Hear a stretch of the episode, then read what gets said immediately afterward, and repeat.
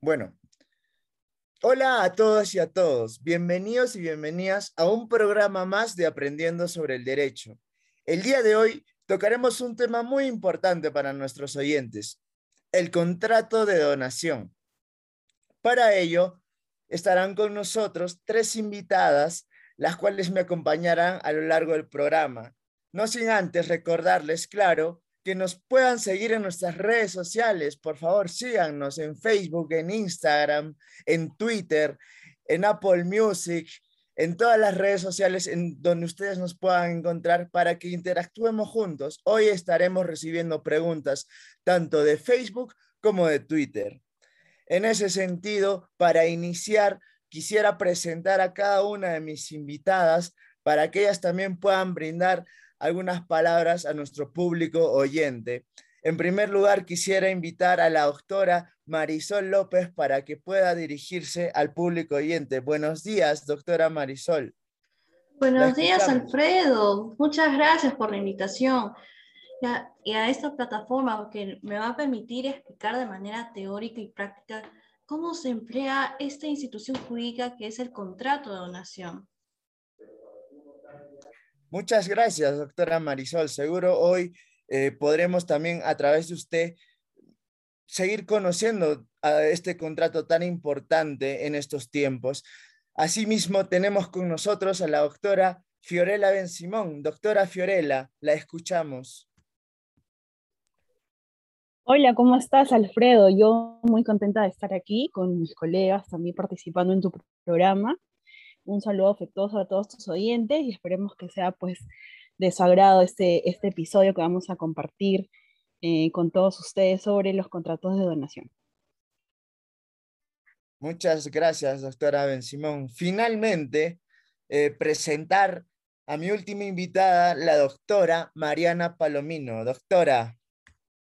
Alfredo, muchísimas gracias por invitarme a tu programa, ¿verdad? Para mí es un placer estar aquí presente para poder compartir ¿no? este gran tema que es el contrato de donación. Y he escuchado que hay una gran cantidad de preguntas por todos tus oyentes el día de hoy. Sí, claro. Muchas gracias a las tres doctoras por unas palabritas antes de iniciar el programa. Sí, a nuestro público oyente, como bien les había dicho al inicio de este programa, eh, vamos a estar interactuando por las redes sociales, principalmente en esta ocasión por Facebook y por Twitter. Y bueno, para iniciar, eh, empezaremos con una pregunta elegida pues por nuestro equipo técnico eh, a través de la página de Facebook. Así que por favor, a las personas que están en Facebook, no paren de preguntar, sigan interactuando con nosotros, que estamos atentos a leerles cualquier pregunta que ustedes tengan. A ver, me indican que ya tenemos una pregunta. La primera pregunta. En este caso, vamos a, darle la palabra a la doctora Marisol para que pueda ayudarnos con esta pregunta.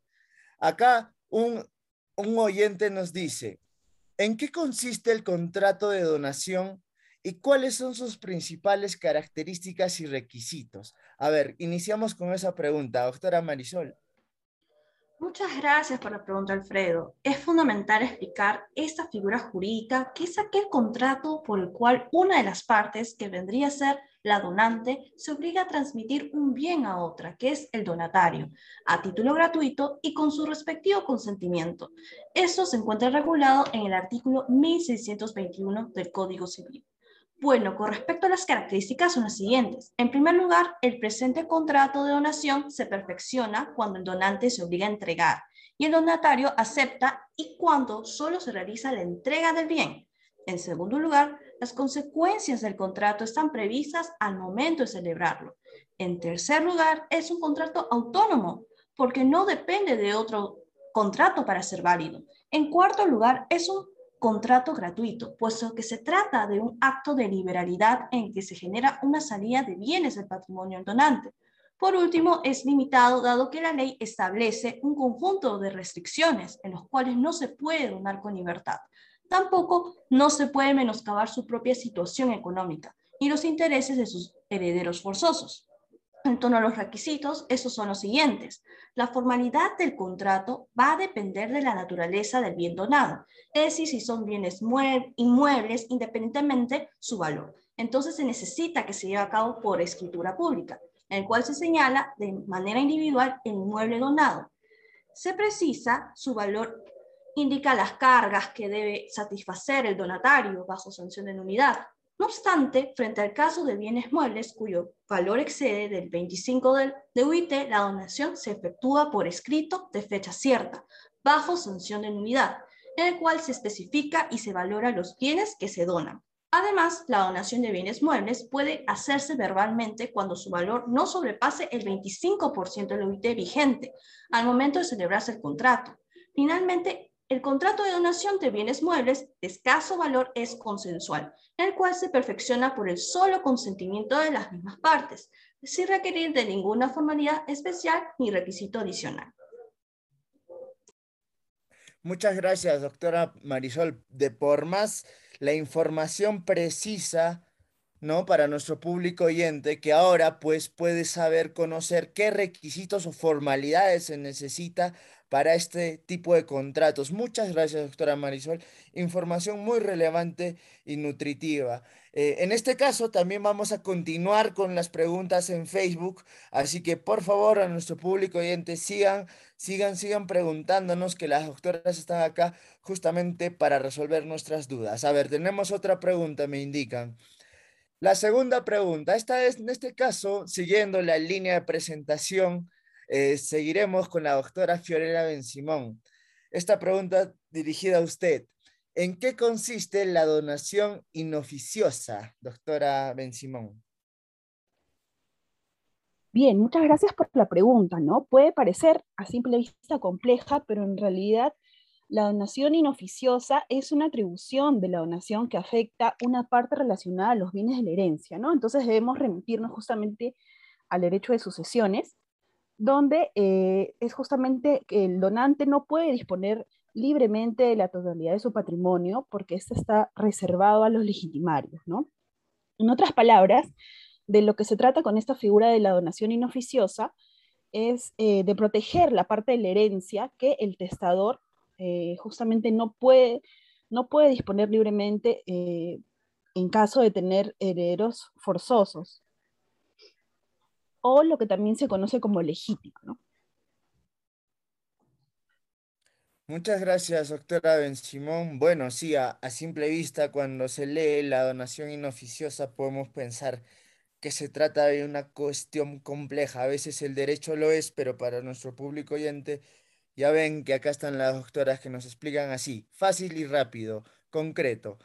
Ahora bien, a ver, sin más palabras, vamos a continuar con la línea propuesta para el día de hoy. Continuando con las preguntas en Facebook, ya saben que nos pueden seguir en nuestras redes sociales, en Facebook, en Instagram, en Twitter, como Aprendiendo sobre el Derecho, un programa que va cada día creciendo, cada día con más público, así que no paren de seguirnos, estimados oyentes.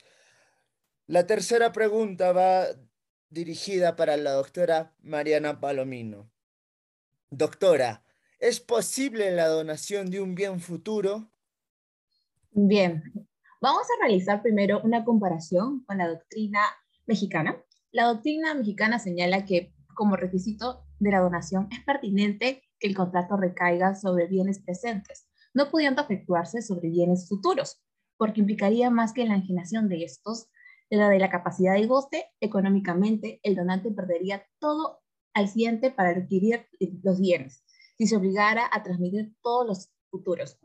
Pero valga decir que en nuestra legislación, nuestro ordenamiento jurídico nacional, sí cabe que los contratos recaigan no solo sobre los bienes presentes, sino también los bienes futuros, tales como los que prescribe el artículo 1409 de nuestro Código Civil, que para citarlo menciona que la prestación en materia de la obligación creada por el contrato puede verse sobre bienes futuros antes de la existencia en especie y también la esperanza incierta de que exista, salvo las provisiones establecidas por la ley. También bienes ajenos o afectados en garantías o embargados o sujetos a litigio por cualquier otra causa. En esta línea de pensamiento, si podríamos celebrar contratos de noción sobre bienes futuros en nuestra legislación. Muchas gracias, doctora Mariana. Bueno, ya nuestro público oyente sabe que la donación de bienes futuros es posible, ¿no? Y qué bueno también que tengamos una mirada internacional para tener algo comparado con que también eh, comparar nuestros derechos. Bueno, vamos a cerrar por ahora las preguntas en Facebook, eh, ya que también vemos como desde el principio de, la, de este programa les mencionamos que vamos a interactuar en Twitter también porque estamos entrando duro por esa red social con nuestro programa. Entonces ahora vamos a leer a nuestro público en Twitter. No olviden de seguirnos en Twitter, así como a las doctoras Marisol López, Fiorella Ben Simón, Mariana Palomino y a ver, vamos a continuar con una pregunta de Twitter. Ya que hemos terminado con la doctora Mariana Palomino con respecto a las respuestas, perdón, a las preguntas en Facebook, vamos a continuar con, ahora retomando con la doctora Marisol. A ver, acá nos escribe un estudiante de Derecho. Él nos dice, hola, soy Carlos, estudiante de Derecho del sexto ciclo. Él pregunta a la doctora Marisol, ¿qué es la reversión de la donación? ¿Cuáles son los motivos por los que surge la reversión de la donación? Doctora Marisol, la escuchamos atentamente. Ya, por respecto a la respuesta a esta pregunta, eh, se encuentra previsto en los artículos 1631 y 1632 del Código Civil. El significado de la reversión es cuando una vez ocasionado el supuesto acordado entre donante y donatario, este debe devolver al donante lo que él recibió. Asimismo, la reversión supone que hay donación perfecta y completa, pero con obligación para el donatario de ejecutar un acto de retransferencia al donante de aquello que éste le había transferido. Incluso no es en eficacia de la donación, sino que se genera la salida patrimonial y el retorno patrimonial del donante. También hay que indicar que la reversión ha de haber sido fijada, esto es, pactada como parte del contrato de donación. Además, se permite acordar la reversión solo en favor del donante y que es nula la estipulada en favor de un tercero. Por un lado, durante la vigencia del derecho a la reversión, el donatario no puede disponer de lo donado ni grabarlo. En caso de que si el donante consiente que el donatario transfiera lo donado, la ley supone que renuncia a la reversión, debido a que no puede exigirle al tercero que devuelva lo que le transfirió el donatario. Gracias, doctora Marisol. Como vemos, la doctora siempre precisa en en sus respuestas. Eh, vamos a continuar eh, para que, porque el tiempo avanza.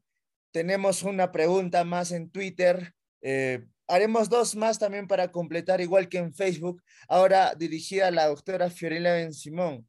Doctora, ¿qué es la revocación de la donación? Nos preguntan por aquí.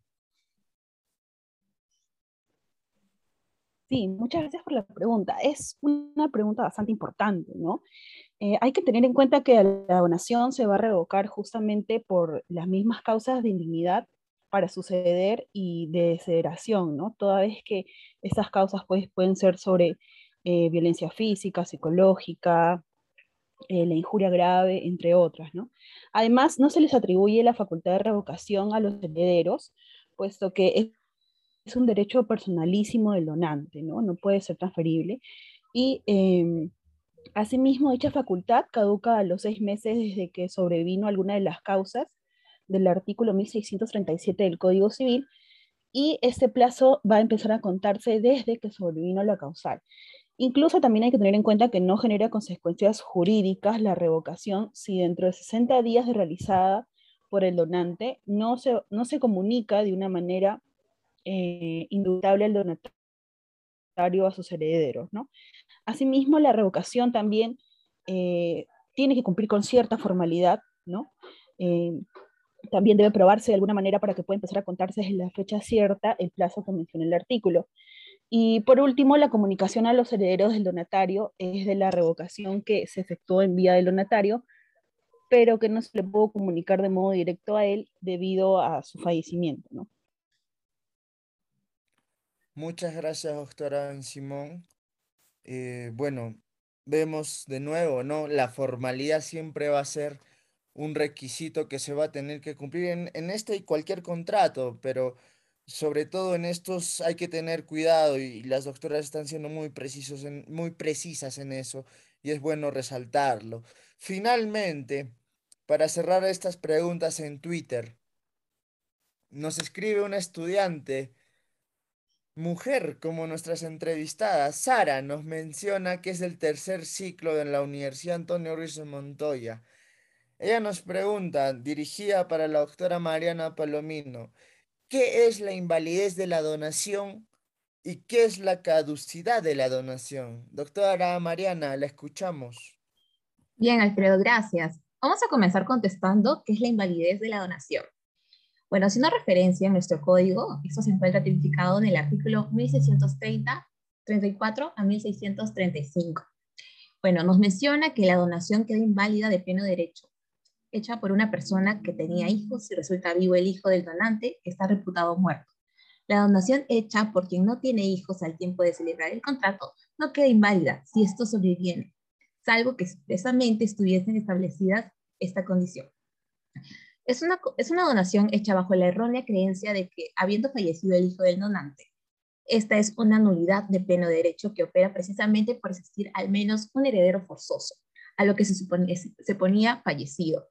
Y en esa convicción es que se efectúa la donación. Bueno, en el caso que sobre, bueno, sobrevivieran los hijos nacidos tiempo después de haber celebrado el acto de donación, no conlleva la nulidad del mismo, siempre y cuando esta situación no hubiese sido prevista como condición por el donante. Y bueno, los efectos que pueda traer esta invalidez, eh, bueno, es invalidar la donación que se restituye al donante el bien donado o, por, su valor de reposición si el donante lo hubiese encajado, enajenado o no pudiese ser restituido. Si el bien donado se haya agravado, el donante libera el gravamen, pagando la cantidad que corresponda y se subroga en los derechos del acreedor.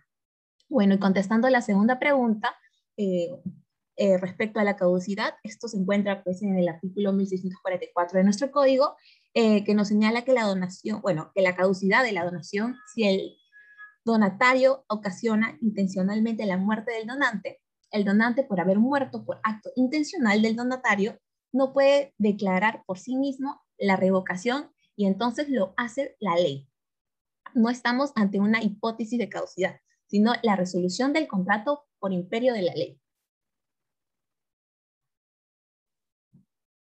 Muchas gracias, doctora Mariana. Bueno, agradecerles a mis invitadas por, por magistral entrevista, ¿no? Magistral información que nos brindan, una información muy precisa, a la vez también de, de dimensiones grandes a nuestro público oyente. Sé que Tal vez eh, recibir la información de esta manera tan abrupta puede llegar a no ser tan fácil de entenderla, pero no se, no se preocupen, pueden ver la repetición de nuestro programa en nuestro Facebook como Aprendiendo del Derecho y de, igual forma seguirnos en Instagram para conocer lo que sigue de este proyecto, ¿no? Que, que tiene como, como esencia, pues, llegar al pueblo a través del derecho, de un, lenguaje un poco más asertivo, ¿no? Como nos han mostrado hoy nuestras invitadas, a las cuales quiero agradecer enormemente por esta entrevista.